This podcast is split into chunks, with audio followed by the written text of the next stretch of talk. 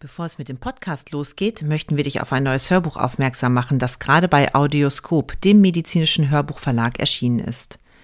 Das Buch Glücklich im Arztberuf Werden, Sein und Bleiben von Dr. Caroline Bialon ist ein unabdingbarer Begleiter für jeden Mediziner, egal ob in der Klinik oder in der ambulanten Versorgung. Ein kompaktes und gut strukturiertes Werk, das ein wichtiges Thema für alle Ärztinnen und Ärzte in den Fokus rückt. Wie steigere ich meine Resilienz und Zufriedenheit im Arztberuf? Gerade jetzt, wo die Anforderungen durch die gesundheitspolitische Entwicklung und den bestehenden Fachkräftemangel immer größer werden, ein extrem wichtiges Thema. Weitere Infos zu dem Buch findest du in den Show Notes. Und jetzt viel Spaß beim Podcast.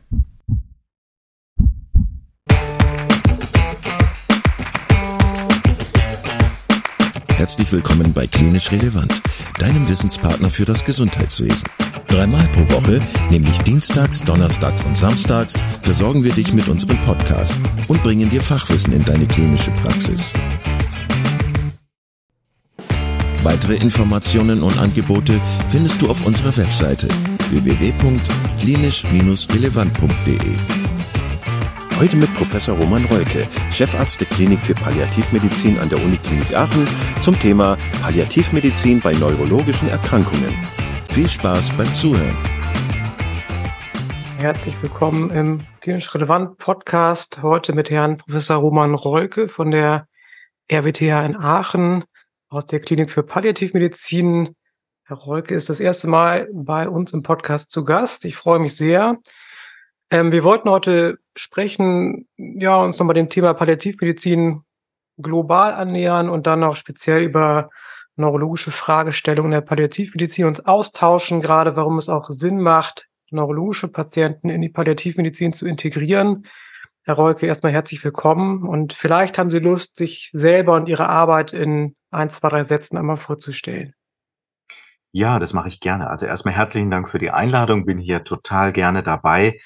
Ähm, ich bin selbst äh, Neurologe und habe in meiner Zeit früher in Mainz, äh, später war ich dann in Bonn und bin jetzt seit knapp zehn Jahren hier in Aachen an der Uniklinik, in meiner Zeit als Neurologe immer gemerkt, dass wir es oft mit Unheilbarkeit zu tun haben, mit belastenden Symptomen zu tun haben und habe das oft als unbefriedigend in meiner Arbeit erlebt, das, was den eigentlichen Menschen beschäftigt in seiner Arbeit, nämlich die belastenden Symptome anzugucken und auch der Unheilbarkeit so ins Gesicht zu schauen. Und da sind wir eigentlich schon bei dem, was so eigentlich auch Palliativmedizin heißt, Menschen mit nicht mehr heilbaren fortgeschrittenen Erkrankungen zu begleiten, zu gucken, was können wir tun gegen belastende Probleme auf körperlicher, psychischer, sozialer Ebene, sogar spiritueller, also Sinnfragen im Leben, was habe ich noch auf meiner Bucketlist, so an Punkten.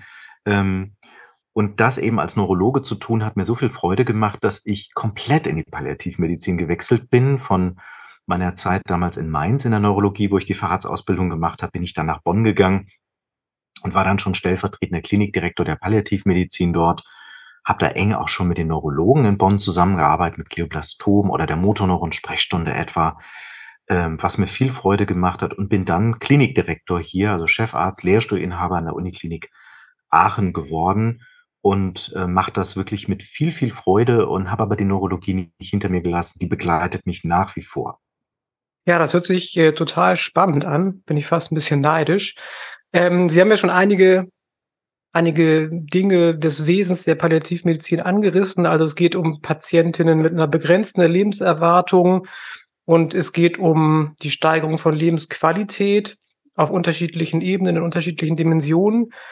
Ähm, Wer behandelt denn die Patientin eigentlich? Ist das jetzt wirklich rein ärztliche Aufgabe oder ist Palliativmedizin vielleicht sogar Teamarbeit? Wie sehen Sie das? Ja, also ich finde, Palliativmedizin ist so der Bereich oder einer von einigen Bereichen, wo das Teamwork, die Multiprofessionalität eine wahnsinnig große Rolle spielt. Persönlich, äh, wenn mich jemand fragt, was brauchst du denn für das Gelingen einer Palliativstation, ähm, gerade letzte Woche war etwa aus Turkmenistan eine ähm, Delegation hier, um sich mal für eigene Entwicklung im eigenen Land so anzugucken, wie läuft denn das, was braucht man so überall. den Kollegen wie auch allen, die jetzt hier diesen Podcast zuhören, möchte ich sagen, der Schlüssel zum Erfolg ist echt die Pflege. Also es braucht auch coole Ärzte, die super kommunizieren können, die auch fachlich gut sind und zwar nicht nur Neurologen. Also so Palliativ ist ja total breit aufgestellt. Wir haben viele Menschen mit einer Krebsdiagnose, 80 Prozent etwa, aber dann schon die beiden großen Bereiche Neuro, Neuropalliative Care und dann so Cardiopalliative Care, also für Herz-Kreislauf-Erkrankungen, schwere Herzinsuffizienzen und dann die Lungen und anderen Erkrankungen. Es braucht das multiprofessionelle Team und innerhalb der Ärzteschaft eigentlich auch viel Interdisziplinarität. Beispiel, ich bin jetzt als Chefarzt hier der Neurologe, aber mein Stellvertreter, der leitende Oberarzt hier, ist Anästhesist, äh, eine Oberärztin hier ist äh, Internistin, Hämato-Onkologin, äh, die andere ist äh, äh, Allgemeinmedizinerin. Wir haben eine Dermatologin, die als Stationsärztin aktiv ist und von einer Strahlentherapeutin hier unterstützt und begleitet wird. Also das ist schon äh, total wichtig, so breit aufgestellt zu sein und damit ähm, hört es ja noch gar nicht auf.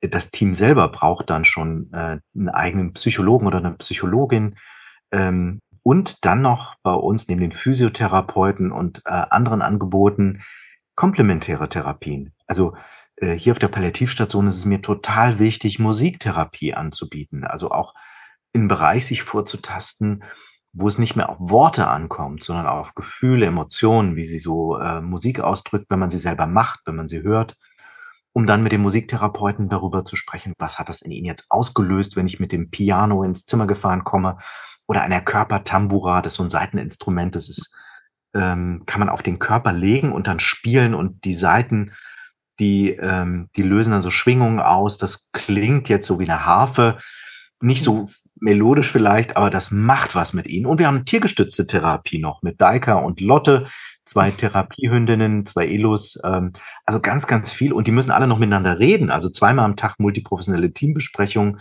Mhm. Wir brauchen das Gespräch, um so viele Blickwinkel auf den Patienten und ganz wichtig, die An- und Zugehörigen, die Familien, die Freunde zu richten. Das ist auch total wichtig. Das klingt so wie äh, Medizin mit allen Sinnen, würde ich fast sagen. Ne? Also ja, mit, klar, äh, erleben, klar. hören, schmecken ja. vielleicht auch oder riechen, ne? wenn man Aromatherapie noch mit einbezieht, sowas. Mhm. Ne?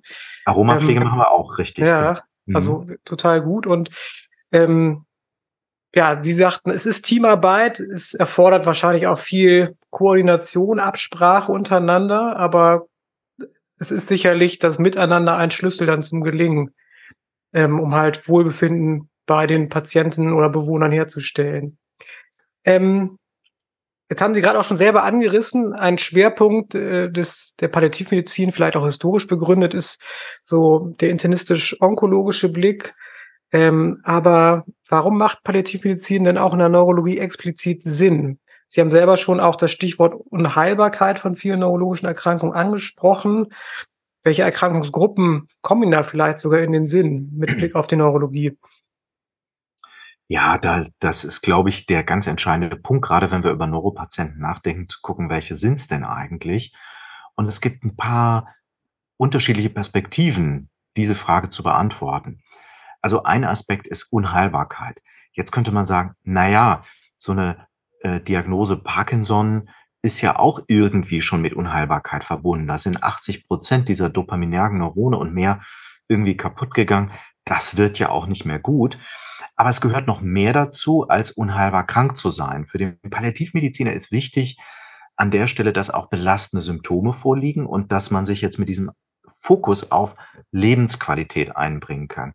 Wenn Sie mich fragen, was mache ich denn jetzt eigentlich als Palliativmediziner oder wie stelle ich mich vor, dann bitte äh, stellen Sie sich nicht so vor, als ob ich jetzt in die Neurologie gerufen werde, komm ins Zimmer und zu diesem oder jenem Krankheitsbild. Ich sage gleich noch einiges dazu und stelle mich jetzt vor als der Sterbemediziner. Also mhm. man muss nicht sterbenskrank sein mit einem Parkinson, einer Chorea Huntington, äh, anderen Formen von Multisystematrophien vielleicht, äh, einer PSP, äh, als einer frontotemporalen Demenz mit Bewegungsstörung, einer ALS ähm, mhm. und vielen anderen Erkrankungen.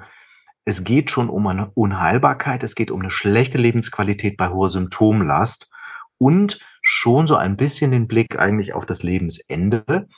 Ein Konzept dafür ist das letzte Lebensjahr. Man fragt sich oft, oh Gott, jetzt habe ich irgendwie einen neurologischen Patienten, ich habe eine Reihe von Diagnosen gerade genannt vor mir. ist er denn schon in seinem letzten Lebensjahr? Ähm, macht es jetzt Sinn, den Palliativmediziner dazu zu holen? Viele würden sagen, ja, im letzten Lebensjahr schon. Und wie komme ich drauf? Über die Surprise Question. Haben Sie von der schon mal gehört? Ich habe von der schon mal gehört, ja. ja. Also die, die, die Surprise Question ähm, ist ja eine Frage, die man sich selber stellen kann, mhm. zum Beispiel, ähm, indem man sich selber einfach fragt, würde es mich überraschen, wenn der oder die Patientin binnen eines Jahres verstorben wäre? Ja. Und wenn man sie mit Nein beantwortet, also ich wäre nicht überrascht, dann ist ähm, die, die Sensitivität sehr hoch, so um die 80 Prozent. Das konnten auch Kollegen um Herrn Eble zum Beispiel in der Studie aus der Neuroreha nochmal nachvollziehen, wo mhm. Ärzte und auch Pflegekräfte auch äh, jetzt Patienten, die in die Neurorehabilitation gingen, dann eingeschätzt haben und äh, dann auch in der Nachverfolgung zeigte sich, die Pflege war sogar besser als die Ärzte in der Einschätzung. Überrascht mhm. mich aber auch nicht, weil ich glaube, dass man in der Pflege viel häufiger sieht, was kann jemand bei, mhm. bei der Körperpflege, beim Anreichen der Nahrung oder bei anderen Dingen, wo man unterstützt, merkt man plötzlich, wie wenig da geht, während wir Ärzte halt zum besten Zeitpunkt am Vormittag mal so eben locker flockig zur Visite vorbeikommen. Ja. Der Patient performt ganz gut, aber ja. wo die Einschränkungen sind, kriegen wir gar nicht immer so im Detail mit, oft so gut wie die Pflege. Mhm. Und wenn dann noch, ich sag mal, wirklich im letzten Lebensjahr spätestens, aber gerne auch früher, wenn belastende Symptome da sind, schlechte Lebensqualität, Unheilbarkeit, fortgeschrittene Erkrankung, hohe Symptomlast, dann bei diesen Krankheitsbildern dran denken. Und ich habe jetzt bei den Krankheitsbildern so eine ganze Latte so von neurodegenerativen Erkrankungen gerade so runtergeleiert. Genau. Mhm. Persönlich äh, kann ich sagen, und auch aus den Studien, die es gibt, dass nicht nur die, sondern vielleicht zwei wichtige Bereiche auch unbedingt mit im Blick behalten werden sollten. Nämlich einmal natürlich ähm, ischämische Hirnerkrankung oder die Hirnblutung. Mhm. Also wenn das jetzt zu massiven Einschränkungen, Belastungen führt, nehmen wir mal eine schmerzhafte Spastik mhm. an, die sich danach einstellt und wo der Kollege sagt, Mensch, jetzt arbeite ich schon mit diesem und jenem Medikament und es klappt immer noch nicht. Habt ihr noch eine Idee? Und bedingt durch die Einschränkung passiert auch viel mit der Lebensqualität. Der Lebensradius wird gerade klein. Die mhm. Familie, die Freunde ziehen sich zurück. Da passiert plötzlich viel auch im Sozialen, wo auch der Palliativblick äh, weiterhilft. Und dann ist es noch was Entzündliches, also Autoimmun wie die MS, wo es tatsächlich Studien gibt, die zeigen bei den weit fortgeschrittenen Verläufen, die ähm, jetzt chronisch progredient sind, wo auch viel Beeinträchtigungen durch eine Tetraspastik, Bettlägerigkeit da sind. Auch da, spätestens da, kann auch einmal mit äh, Einbindung von Palliativ gedacht werden. Mhm. Bei den neurovaskulären Erkrankungen ist das palliativmedizinische Spektrum vielleicht auch explizit noch etwas breiter, weil ja durchaus ein Teil der Patienten auch in der Akutphase dann doch irgendwie versterben kann. Oder es treten dann halt ähm, Probleme vielleicht auch erst nach der Neurorea auf, die dann noch mit viel Aufwand durchgeführt wird, die Sie gerade skizziert haben. Ähm, also da gibt es äh, sogar innerhalb der palliativmedizinischen Versorgung prinzipiell noch verschiedene Anknüpfungspunkte, würde ich denken. Wie gesagt, von einer akuteren, ja wirklichen Sterbebegleitung bis halt längerfristigen Problemen. Ne? Auf jeden Fall. Also ähm, um direkt daran anzuknüpfen, wir sehen natürlich, dass Patienten auf die Stroke Unit kommen und ich kann nur sagen, Respekt und Hut ab was da immer wieder geleistet wird.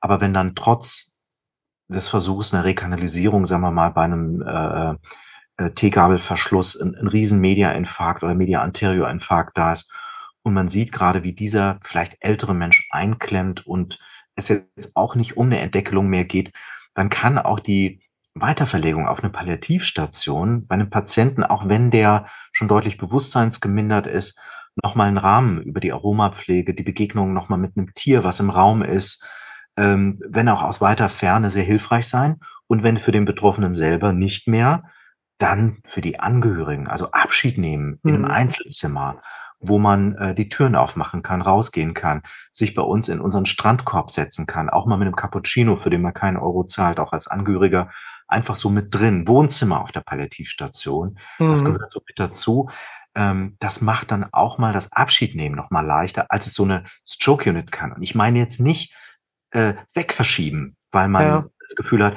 Mensch, da können wir jetzt irgendwie nichts mehr ausrichten oder irgendwie. Natürlich kann auch die Neurologie primär da ganz viel tun oder eine Normalstation, aber Palliativ kann für die Angehörigen mit dem psychologischen Support, der ist nicht in jeder Neurologie vorhanden, mhm. eine Menge dann auch im Abschied nehmen in den letzten paar Tagen dann auch tun. Ja. Wichtiger Hinweis, können, glaube ich, äh, ja, viele Leute was mitnehmen, merke ich aus der täglichen Arbeit. Jetzt haben Sie den großen Bereich der Neurodegeneration auch schon angesprochen, sicherlich mit der Modellerkrankung Amyotrophe Lateralsklerose, aber dann halt die genannten Parkinson-Syndrome, nicht nur der klassische mhm. Parkinson, sondern auch diese sogenannten atypischen äh, Parkinson-Syndrome, die Multiple Sklerose als autoimmunbedingte chronisch entzündliche Erkrankung. Ähm, mit Ausnahme der ALS vielleicht, sehen Sie denn solche Erkrankungen schon in ausreichendem Maße palliativmedizinisch versorgt oder repräsentiert oder könnten wir, ich sage jetzt bewusst wir als Neurologen, ähm, könnten wir da noch besser werden für die Patienten? Also ich glaube, ähm, wir Neurologen, da zähle ich mich ja auch mit dazu, mhm. wir könnten auf jeden Fall besser werden. Es gibt eine Umfrage unter deutschen neurologischen Chefärztinnen und Chefärzten, ähm, und die wurden jetzt vor ein paar Jahren ähm, ausgehend von der klinischen Kommission innerhalb der Deutschen Gesellschaft für Neurologie, die hat sozusagen mal äh, beim DGN-Vorstand angefragt, können wir mal sowas über die DGN an alle weitergeben. Die haben geschätzt, dass knapp unter zehn Prozent ihrer Patienten eigentlich neurologische Palliativpatienten sind. Mhm. Aber fragen Sie sich mal, wenn Sie auf die Abteilungen gucken, mhm. kriegen denn zehn Prozent auch eine Mitbehandlung?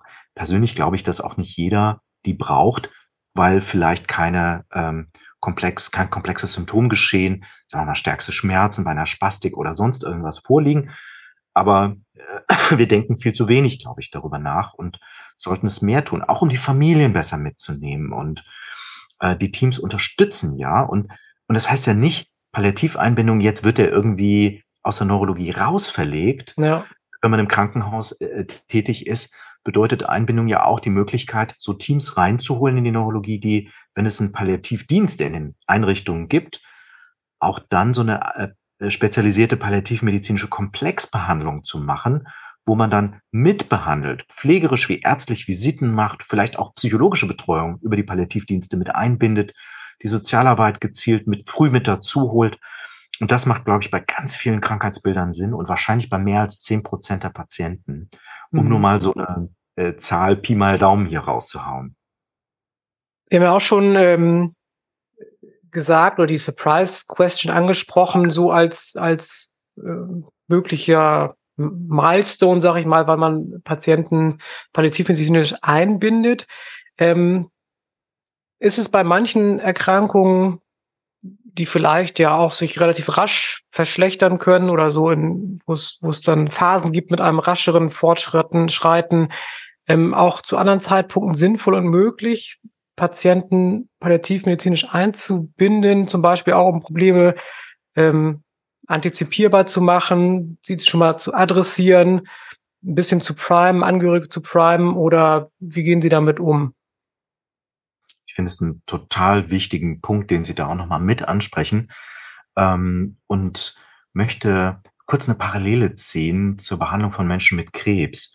Da hat jetzt vor mehr als zehn Jahren Frau Timmel im New England, Journal of Medicine eine viel beachtete Palliativstudie veröffentlicht bei Menschen mit ähm, ähm, Lungenkrebs. Äh, und sie hat in so einer zweiarmig randomisiert kontrollierten Studie einmal so Treatment as usual gemacht und äh, im zweiten Arm eine Early Integration, die frühe Integration von Palliativmedizin mit der Idee, dass vielleicht sie dann als die Palliativmedizinerin für mehr Quality of Life sorgt. Auch dadurch, dass sie, sagen wir mal, aggressivere Chemotherapien, invasivere chirurgische Eingriffe vielleicht auch abbügeln kann, auch wenn das bedeutet, dass die Patienten kürzer leben. Und diese Studie ist deshalb so eingeschlagen, weil die Patienten nicht nur weniger solche Eingriffe hatten, weniger aggressive Chemos hatten, mhm. bessere Lebensqualität hatten, sondern noch signifikant länger lebten. Mhm. Und ähm, so eine Studie hat jetzt gerade abgeschlossen, äh, ein Team von Heidrun Goller aus Köln, führend mit vielen Partnern, wir waren in Aachen auch rekrutierender Partner für die Early Integration beim Glioblastom. Mhm. Ich bin sehr gespannt auf die Ergebnisse, die stehen noch aus. Und äh, ich glaube, dass das aber echt ähm, ein ganz tolles Modell auch für die Neurologie sein kann, wobei wir heute nicht mehr unbedingt von Early Integration sprechen, dass man quasi mit der Diagnosestellung sofort palliativ dann mit am Tisch sitzen hat, sondern heute sprechen wir von Timely Integration, also einer zeitgerechten Integration, mal früher, mal mittleren Verlauf. Und diese würde ich mir ehrlicherweise nicht nur bei ALS wünschen, da kann man das ja fast nach der Diagnosestellung machen, Ja. sondern bei einer PSP, einer MSA, ähm, auch einem Parkinson, der eher einen sch schnelleren Verlauf zeigt, ähm, bei einer äh, dementiellen Erkrankung, also den unterschiedlichen Formen, die wir da kennen, äh, nicht nur dem Klassiker der Alzheimer-Demenz, auch da wäre es absolut möglich, dann früh schon äh, einzubinden, palliativ, auch um 'n Blick aufs Lebensende zu werfen, weil das sind die Leute, die häufiger als Menschen mit Krebs eben über auch Suizidbeihilfe nachdenken, dann früher zu Dignitas in die Schweiz gefahren sind. Mhm. Die Hälfte der Leute bei Dignitas, ähm, ähm, 'n Bekannter hat da mal vor ähm, knapp über 10 Jahren mal nachgefragt: „Wer sind denn die Deutschen, die zu euch fahren?“ Ja. Das sind oft die mit neurodegenerativen Erkrankungen gewesen, die Mhm. dann so 'n Weg für sich gewählt haben, die aber oft noch nie, äh, von Palliativmedizin was gehört hatten. Und ich finde es extrem gut, auch für unsere Neuropatienten, dass sie solche Wege eben nicht gehen müssen, sondern eben hören, es gibt noch 'ne Alternative sozusagen an der Seite der Suizidprävention, hören, wie auch 'n würdevolles Leben bis zuletzt möglich sein kann. Ja, aber wie würde ich das jetzt konkret machen, wenn ich zum Beispiel Hausarzt bin oder in 'ner Praxis Mhm. sitze und eben nicht in der Klinik oder im großen Zentrum, die 'ne eigene Abteilung für Palliativmedizin haben? Ähm, wie binde ich als als, ja, praktischer Allgemeinmediziner als Beispiel jemanden palliativmedizinisch ein? Also, es gibt erst mal für den Hausarzt, den neurologisch Interessierten, ähm, erst mal die Möglichkeit, selber so 'n palliatives Basisassessment durchzuführen. Da g gibt's auch 'n EBM-Schlüssel für, sind allerdings nur so 'n paar Euro drin. Ähm, und und ich finde es immer sehr gut, auch daran zu denken, ich kann mich als hausärztlich tätiger Kollege auch mit Kursen qualifizieren. Wenn man zum Beispiel so 'n 40 Stunden Basiskurs Palliativmedizin macht, bin ich dann schon QPA, qualifizierter Palliativarzt. Wenn Mhm. ich dann noch 3 Module jeweils für 'ne Woche dranhänge, 40, äh, Stundenkurse dann noch mache, dann kann ich, wenn ich die Prüfung abschließe und habe 'n Facharzt in Allgemeinmedizin Hm. zum Beispiel, kann ich dann schon Palliativmediziner sein. Oder ich gehe 'n halbes Jahr auf 'ne Palliativstation, was aber für die meisten in der Praxis nicht geht. Für die einfache Anbindung kann ich aber auch sagen: „Kein Problem. Der Patient hat Symptome, aber die sind so leicht bis mittel ausgeprägt. Ich sehe das schon und sehe, der packt es aber nicht mehr in die Praxis zum Neurologen zu kommen oder ins äh, in die Klinik oder ins Spezialzen spezialisierte Zentrum.“ Dann kann ich einfach die allgemeine ambulante Palliativmedizin, die AAPV einbinden und in ganz vielen Regionen in Deutschland, fast schon flächendeckend, gibt es so AAPV-Netzwerke, wo man selber als Hausarzt dabei sein kann oder die Kollegen kennt, die da mitwirken, wo dann Mhm. auch palliative Pflegedienste Patienten aufsuchen und die kann man dann einschreiben lassen. Dafür gibt's dann 'ne spezielle Vergütung, die dann da auch über die Kassen geleistet wird. Und dann wird die AAPV angeboten. Und wenn ich merke als Hausarzt: „Oh je, das ist jetzt 'n Patient“, sagen wir mal Beispiel Chorea Huntington, der extrem belastet ist am Lebensende, starke Unruhe vielleicht, ausgeprägte Bewegungsstörungen. Ähm, mit der Schluckstörung, die vielleicht jetzt vorliegt, ist auch grade der Punkt erreicht, wo es nicht mehr geht. Und im vorausverfügten Patientenwillen steht dann schon: „Ne, in dem Fall ist vielleicht keine PEG-Anlage gewünscht.“ Also, nehmen wir mal so 'ne Konstellation an. Mhm. Ist der Patient aber auch schon längst versorgt, wie auch immer, dann kann ich auch bei mittleren oder starken Symptomen das nennt man dann auch komplexes Symptomgeschehen, nach den Richtlinien des gemeinsamen Bundesausschusses GBA für die SRPV diese spezialisierte ambulante Palliativversorgung einbinden. Und als Hausarzt kann ich da 'n Rezept ausstellen. Gibt's so 'n speziellen Verordnungsbogen. Muster 63 heißt der, so DIN A4 Mhm. groß und kann dann SRPV verordnen bei komplexem Symptomgeschehen, also mindestens mittlere oder starke Symptome.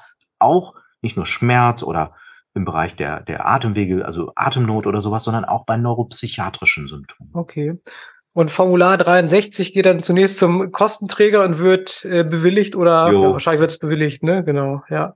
Ja, also es kommt so 'n bisschen drauf an. Ja. Äh, die die Krankenkassen und deren medizinische Dienste sind seit vielen Jahren darauf geprimed und haben so 'n Blick dafür, bei 'ner fortgeschrittenen Krebserkrankung, grade aus der hausärztlichen Praxis, also eigentlich immer zu sagen: „Ja, geht durch.“ Mhm.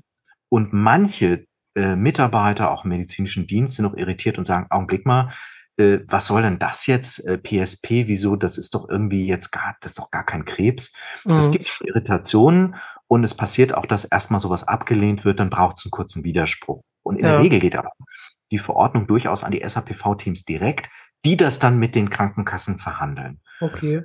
Sodass man das so ein bisschen aus der hausärztlichen Hand äh, abgeben darf und die Teams kümmern sich da meist selber drum. Und äh, nach kurzer Rücksprache klappt das eigentlich sehr zuverlässig. Allerdings gehen viele Kassen davon aus, dass das so für den letzten Lebensmonat vorgesehen ist.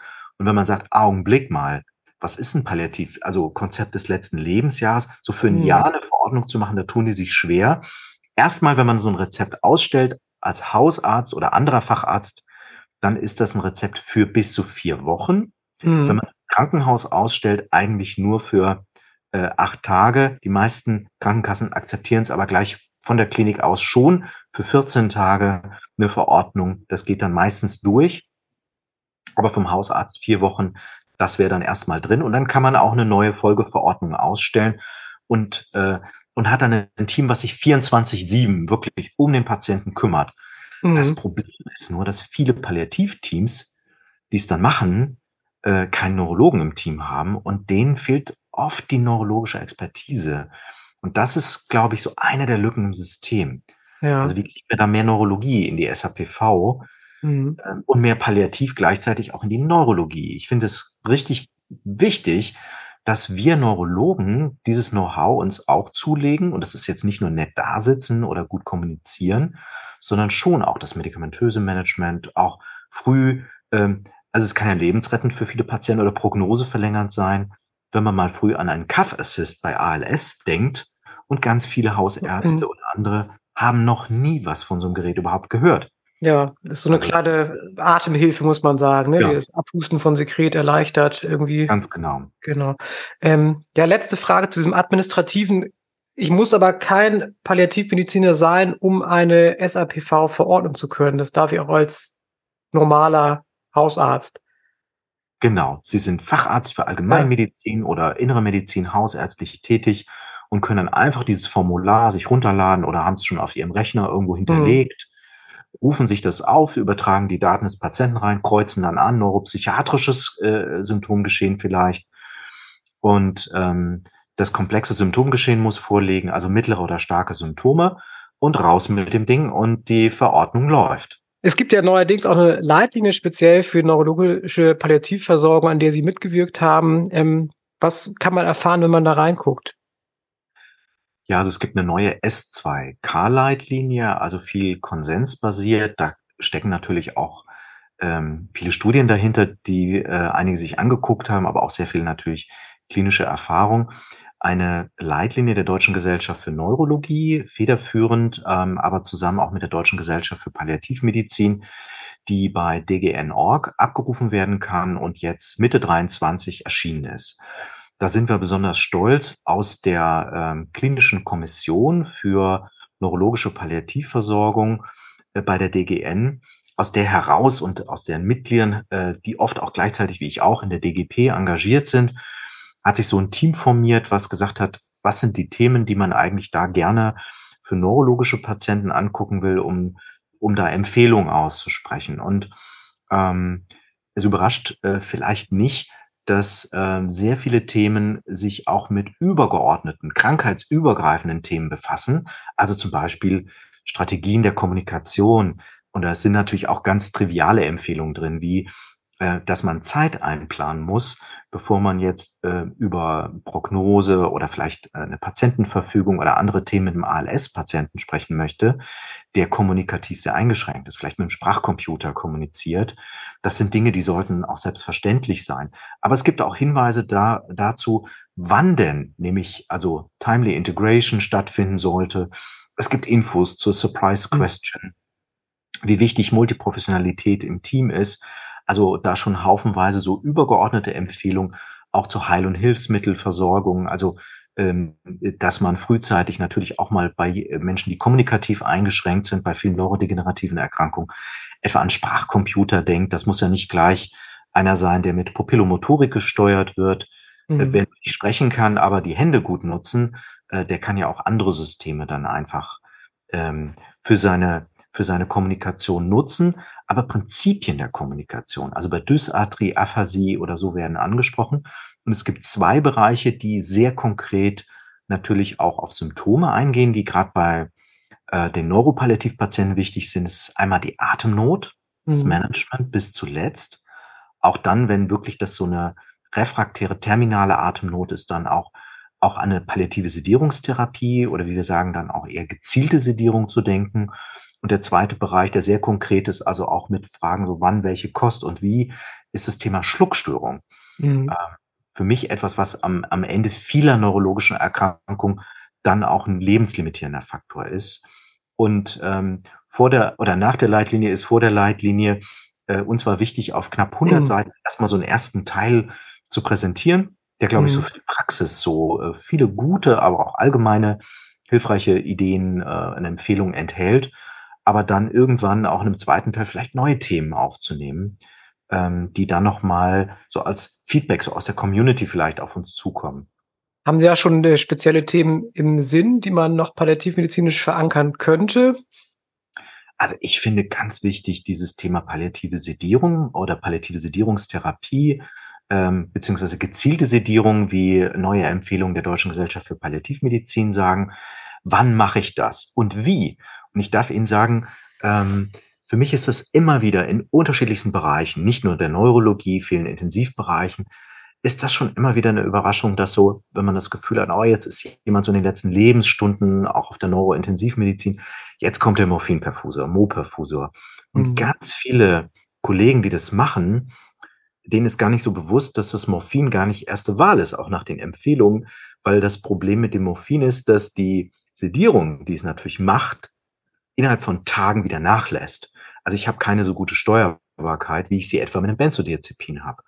Also, so was wäre zum Beispiel für mich etwas, wo ich mir 'n Paradigmenwechsel in den Kliniken, äh, in den ambulanten Diensten wünschen würde, weg vom Mo hin zum Midazolam äh, Mhm. Perfusor, äh, und natürlich gerne auch Morphin, aber dann gegen Atemnot und Schmerzen und nicht zum Sedieren. Nur um Mhm. so ein Beispiel zu nennen, also palliative Sedierung, das könnte ich mir als 'n großes, wichtiges Thema vorstellen.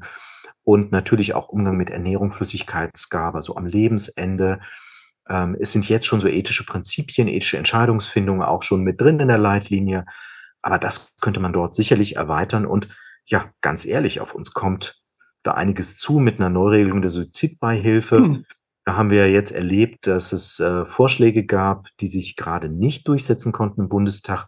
Also, wir stehen so da wie vorher auch und, äh, managen das auch als Neurologen, dieses Thema.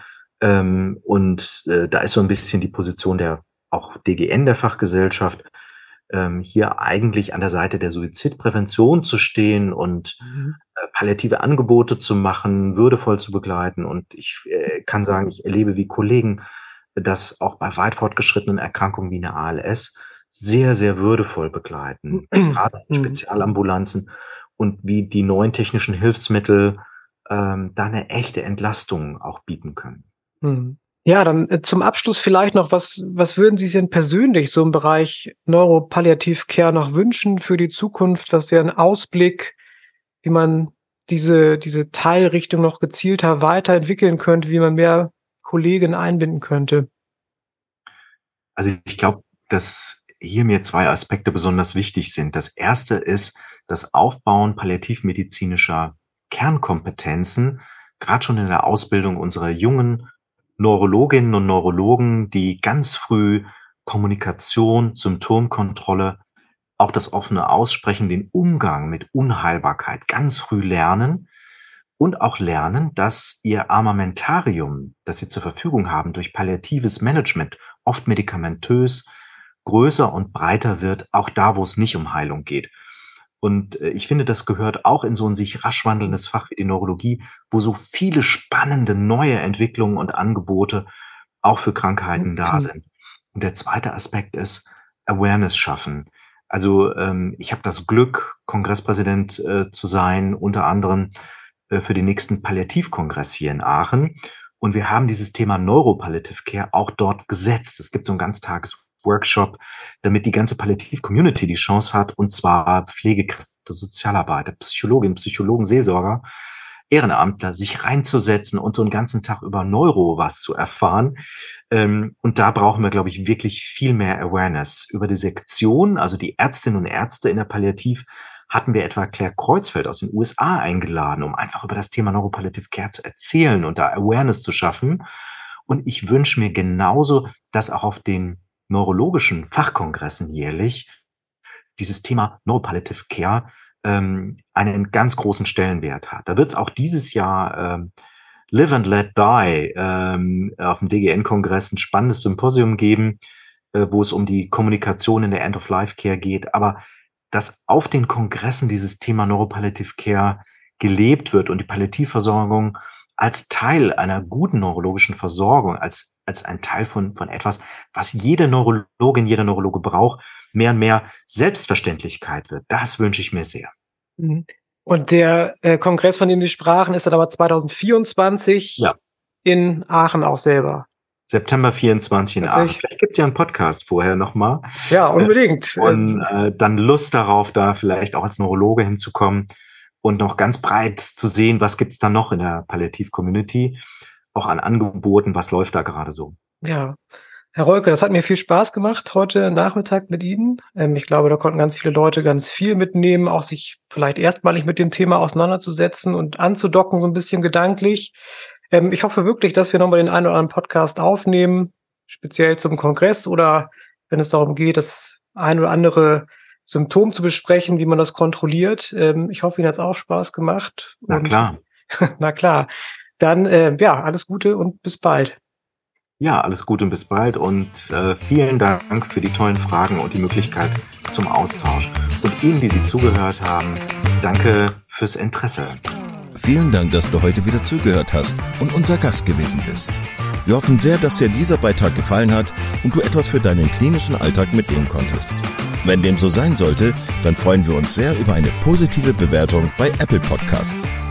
Falls du Lust hast mitzumachen und es einen Themenbereich gibt, in dem du dich besonders gut auskennst, dann melde dich doch gerne unter kontakt@klinisch-relevant.de. Gleiches gilt, wenn du Themenvorschläge oder konstruktive Kritik für uns hast. An dieser Stelle auch der Hinweis auf unseren Newsletter, den du unter www.klinisch-relevant.de abonnieren kannst und der dich immer auf dem Laufenden hält. Wenn du dich für unseren Newsletter einträgst, bekommst du einen 5-Euro-Gutschein, mit dem du in unserer Fortbildungsakademie einkaufen kannst. Wir wünschen dir jetzt bis zum nächsten Mal eine gute Zeit und freuen uns, wenn du bald wieder einschaltest. Pass auf dich auf, bleib gesund. Bis zum nächsten Mal. Ciao.